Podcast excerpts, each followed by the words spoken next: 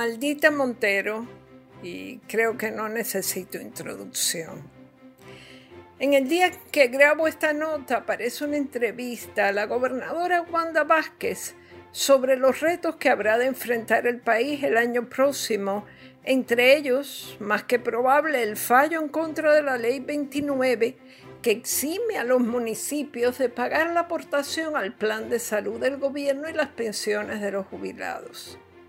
La gobernadora da por hecho que en el tribunal de la jueza Laura Taylor Swain se producirá un fallo negativo en contra de esa ley y que por lo tanto vendrán tiempos muy difíciles para los municipios.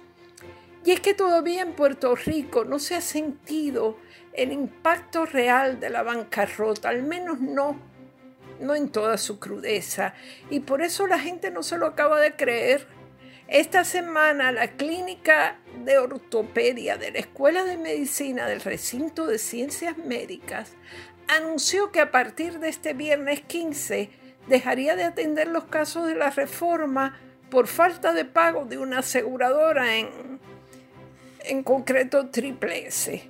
No es que se hayan retrasado un mes o dos en pagar, sino que llevan sin pagar como un año o dos. Me parece que dos o tres. ¿Saben lo que significa eso?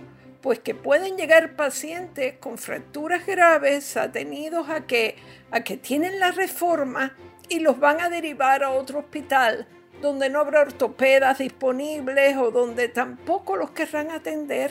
Y esa es apenas la punta del iceberg del abismo al que nos acercamos cuando a esto se le sume la reducción más que posible de los beneficios del Medicare. El bono de Navidad, señores, es un dulcecito, un caramelito que se le dará a la gente acaso por última vez en mucho tiempo, antes de adentrarnos en un año muy complicado. La gobernadora en su entrevista le pide a la OPR que vayan pensando cómo van a enfrentar los ajustes. Y desde mi punto de vista, las autoridades universitarias tienen que apresurarse en crear un comité con esos talentosos economistas que me consta, me consta que enseñan allí, con planificadores y hasta con científicos de otras disciplinas, para que vayan confeccionando un plan B. Inútil cerrarse a un plan B. En una reciente manifestación en San Juan, oí que los manifestantes gritaban que si se cerraba algún recinto, ellos cerrarían la fortaleza. No dudo que puedan hacerlo. El problema es el siguiente, cierran la fortaleza, evitan que se lleve a cabo eh, ningún tipo de actividad laboral allí. ¿Y después qué? Tienen un gran problema con el después porque resulta que el cierre de la fortaleza no le va a mover un pelo al plan fiscal ya aprobado. No le va a mover un pelo ni siquiera al conserje de la sala del tribunal de la jueza Taylor Swain. Pero lo que es peor, al gobierno de Washington le va a dar lo mismo que la fortaleza esté abierta o cerrada. Entonces, para una cosa o para la otra, para crear un plan B, o para resistirse visceralmente al plan fiscal aprobado, hay que tener los pies bien puestos en la tierra y ver lo que es realista o no. Ni paralizar la universidad ni cerrar la fortaleza es efectivo contra la pared que se alza en el Congreso, que es donde se toman las decisiones.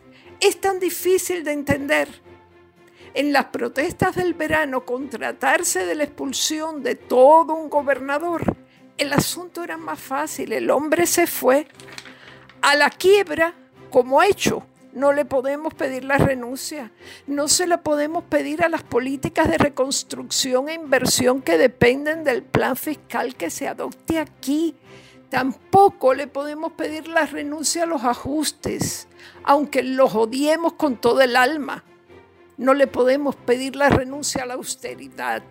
Por eso en la encuesta de este diario el nivel de aprobación de la Junta Fiscal se fue abajo cero o se fue cerquita de cero.